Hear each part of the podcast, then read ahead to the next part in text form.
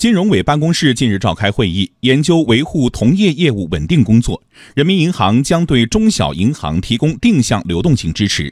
银保监会同一天发声，中小银行总体风险完全可控。近一段时间，针对中小银行的流动性问题，监管层多次表态，向市场释放积极信号。央广记者田方玉报道。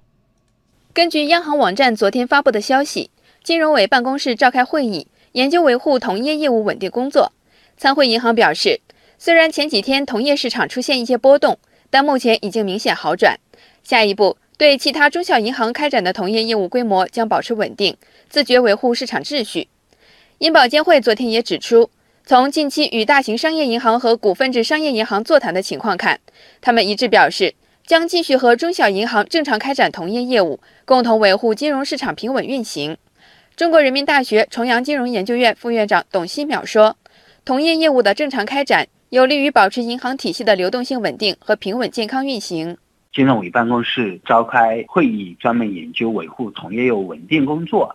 那，我觉得主要目的是为了进一步维护好良好的市场秩序，稳定市场信心，保持同业业务正常的开展，更好的支持中小银行健康可持续发展。数据显示。五月最后一周，同业存单发行总额、发行支数、发行人个数相比五月前几周出现显著下降。不过，六月第一周开始已经明显好转。银保监会昨天表示，当前中小银行运行平稳，流动性较为充足，总体风险完全可控。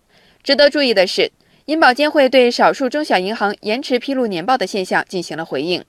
这些银行有的正处于股权重组阶段，有的正在筹备上市。有的更换了审计师，任务量较大，没能按时完成审计工作。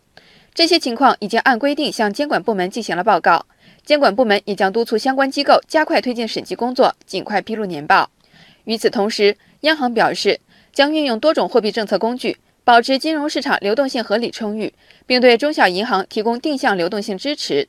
中国民生银行首席研究员温彬认为，央行在流动性管理方面的政策储备非常充足。目前降准仍有空间。从大的方向来看，比如说通过降准或者是定向降准，那么目前呢，降准呢还是有这个空间和可能。当然，我们可能更多的是通过定向的方式，引导金融机构在获得流动性支持的同时啊，进一步的加大对小微民营企业的支持力度。那么这个应该是从整体上会有助于流动性改善。当然，还会通过一些货币政策工具的公开市场操作。